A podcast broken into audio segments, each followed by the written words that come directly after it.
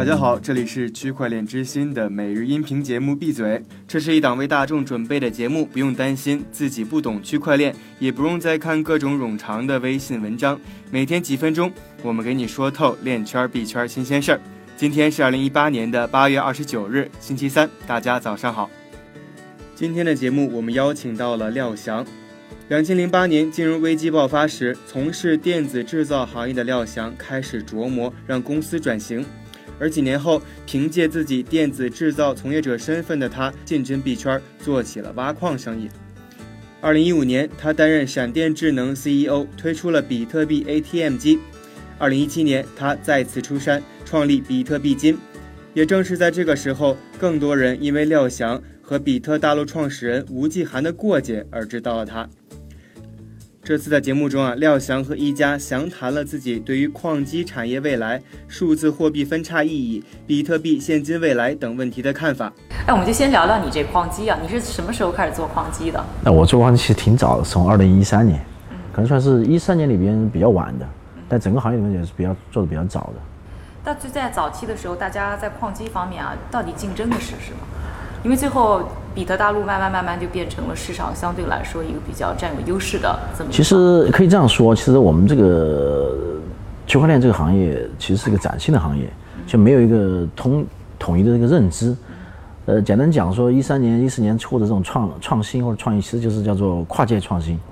就完全的就是外行来来来来做一些这个自己完全不懂的，比如说你。所以你也算外行当年。呃，我们当年造矿机，我们算是内行，但我们的没有做芯片的经验。所以我们在做矿机是那时候主要是用阿瓦隆的第二代的芯片。那么又是跨界创新会必然带来很多这个失误，因为你不懂嘛。像这个我们比比较有代表性的那个江南云志，这个阿瓦隆张兰根，他原来是北航的一个一个博士生，他是也这个应该是研学这个软件的，他写了 FPGA 就找外包人去给他做芯片。那么像当时的考猫是中科大的那个三年班的，他们也不懂芯片，也是找面外面人在慢慢去摸索的。那么我们这个闪电智能，呃，在矿机本身也是外行。那我到今天已经尝试了两次自己做芯片了，应该说都失败了。那么，别大为什么能够到过去能够相对成功？我想它最非常重要的一个因素，它的团队非常稳定。这其第一，第二是，呃，老詹詹克团他本身做芯片的，呃，当他遇到这个，呃，吴继安啊，小韩以后啊，他们就。做了这个呃矿机企业，那么他们第一代矿机是性能是非常非常不错的。那么随着这个这个行业的这个这个牛市熊市，那谁坚持下来，还有选择了正确的这个市场策略，谁就会成功。那么看到以前的我们看到有这么多的矿机企业，尤其有芯片类的，我们可以手指头数出来，叫呃 HashiFast、Quantera、二十一、Butterfly、KNC，像以色列 Sponelease，其实他们的芯片本身做的都芯片技术本身是非常好的。因为他们团队大部分成员都来自于传统的像高通啊、英特尔、三星这样的非常成功的。那为什么失败？是因为他他们用了错误的这个芯片的这个设计思路，就是他技术很好，就好像一个人可以举个这不恰当的一个一个比喻吧，一个人他可能修房子就去建造这个混凝土造墙的能力很强，但是他没有一个构建一个整完整的建筑的这个能力，或者呢建构建这个建筑还属于是。一百年前、两百年前这种风格，那你给到今天人，那肯定你没有人会喜欢嘛。更重要一个因素就是第三是我们中国大陆市场非常的庞大，我们有庞大人口基数，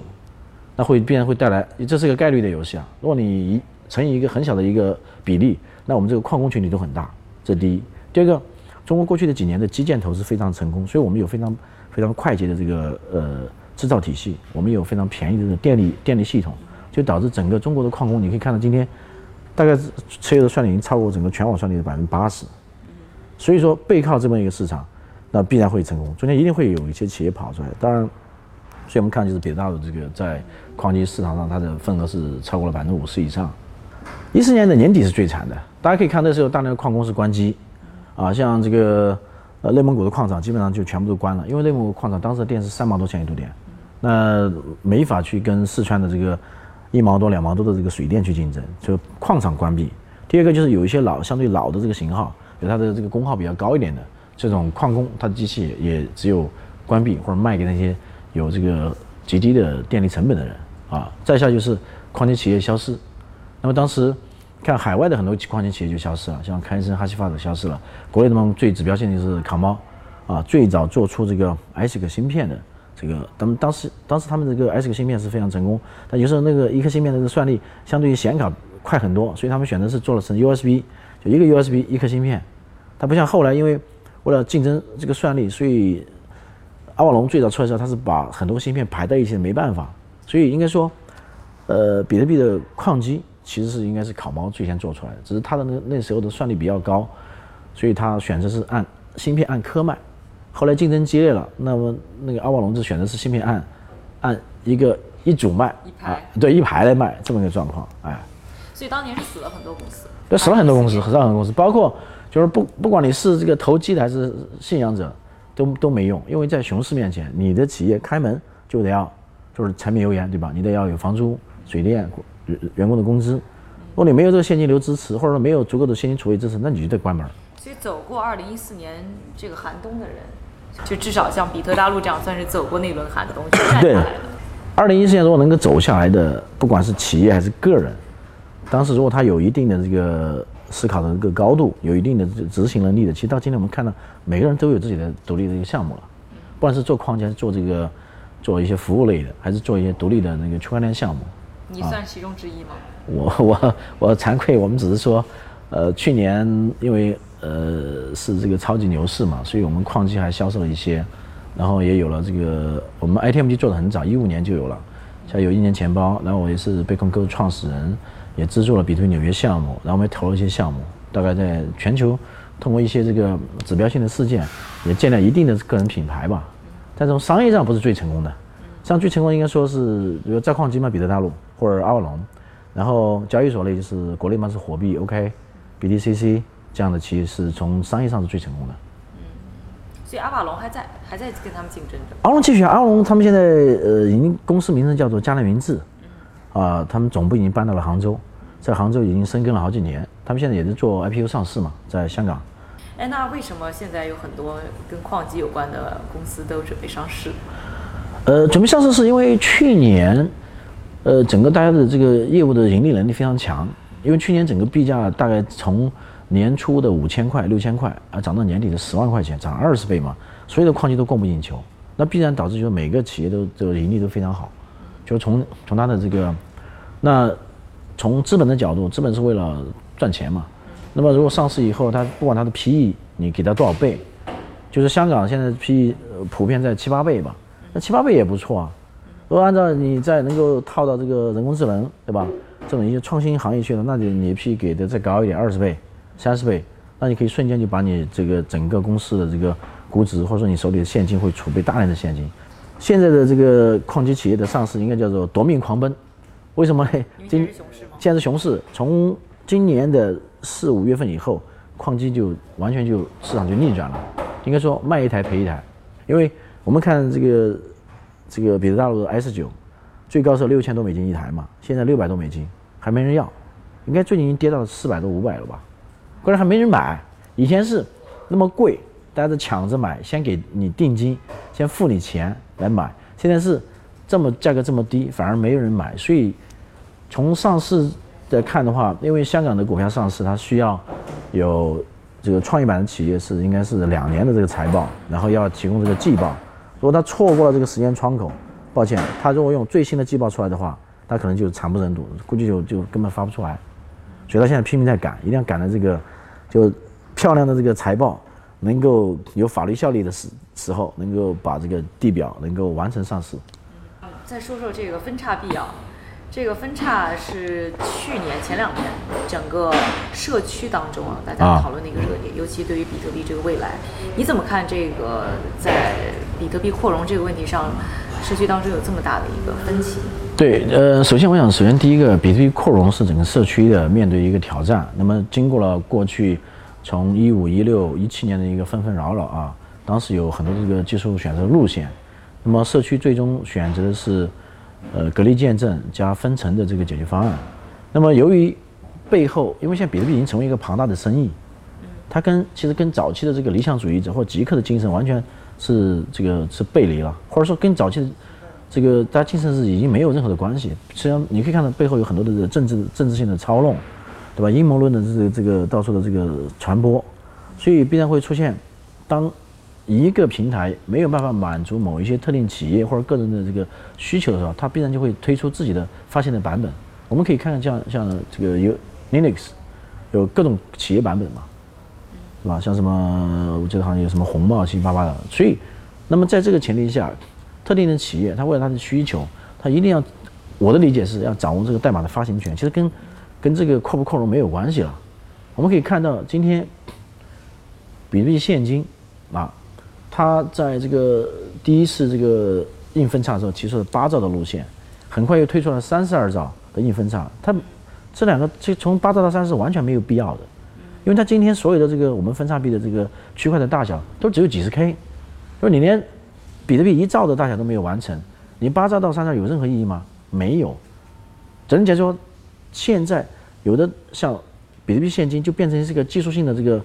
呃营营销项目了。它可以利用一些普通的这个人群对这个技术的这个不不理解，或者说直觉的相信，觉得大就是好啊，这种他会用这种技术性的包装来变成是一个不停的推出一些技术热点，来完成它在这个市场上这个价格的一个一个一个走势，可以也可以直接说一个价价格操操纵。你每次看到比这个比特币现金推出一些所谓的技术利好，什么八兆到三十二兆。加入一些这个什么智能合约的这种这种简单的功能，你就看到币价就会大概从零点一我拉到零点二以上，每一波都是这样，所以变成是一个一个一个一个阴谋论。但我我很好奇的就是说，你觉得当时，比如说，呃，比特币确实有拥堵的问题，那你觉得当时大家提出的这些想法是有可行性吗？是是这样的，拥堵要看这个第一个状况。那么拥堵，如果说我们社区在没有在一六年啊一六年。提出这个隔离见证的时候，社区都同步去执行隔离见证的话，这拥堵是可以避免的。这第一个。第二个，我们在比特币的社区里边，我们可以看到有的企业啊，直接讲就是比特大陆，它的矿池都要出空块。空块什么意思？它它它不会打包，因为我们的这个块出来是每每个块一定数量的币是给这个矿工的这个奖励，同时还有这个转账的手续费，对吧？理论上你赚了这个钱，你就应该要打包这个交易。但彼得大陆做的是最过分、最恶劣的事，他们。一方面说我要扩容来解决拥堵，一方面每个块一兆的这个大小他不用，他有权利说是我出了一个块，但是我不记录任何的交易。那那你可以理解成是权利话，你你我们可以这样讲。那么你有权利有，那为什么 Bitfury 可以做？他是有权利的，感觉不是。其实每个矿都可以，我们你其实今天我出一个块，但是我上面不记录任何的 transaction。对，不是你可以选择，比如今天我们所有的矿石都可以不记录 transaction 也可以啊，因为你在技术上没有办法去阻止它。第二办法，你也没有是没有的，对，你可以出空块，而且你没有办法去惩罚它。但问题是，那你怎么能大家怎么能看到他出的这个空块？没有，它是公开的呀。在 block，无论那个那在那个那个区块链链区你看得到吗？但同时你要看到说，像 Bitfury，呃，BTCC，呃，比特中国，像币网，他们矿池都消灭了空块，就是从技术上是可以做得到的。那为什么要做空块？那我不知道。那有一个有人说法就是说，因为去年比特大陆他们偷了个布斯的专利以后，他们在芯片里面有这个功能，他们的算法一定要出空块，不出空块，他做不到。去年我为什么跟吴金涵小韩有这么大的冲突，就在于说，我说哎，这个故事有专利。更多关于廖翔的采访内容，我们会整理成文章，并在我们的微信公众号上发表，希望大家可以关注我们的公众号 Nextblock，N E X T B L O C。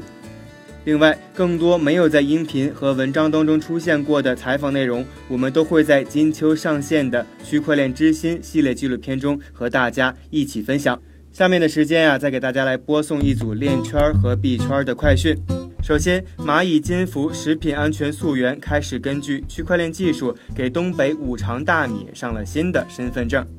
第二条消息。Seller 与 Definity 达成了战略合作，已初步实现 Definity 链下扩容。第三条消息，荷兰公司 Linked World 与印度西孟加拉邦的两个地方政府合作，将婴儿的出生证明记录在了区块链系统上。第四条消息，美联社与新闻区块链初创公司 Civil 签约合作，美联社将允许内容发布在 Civil 网络的新闻频道。同时，Civil 和美联社还将共同开发一项区块链技术，而该技术可以帮助 Civil 的新闻频道追踪内容流和强制其他平台在分发美联社的内容之前先获得许可。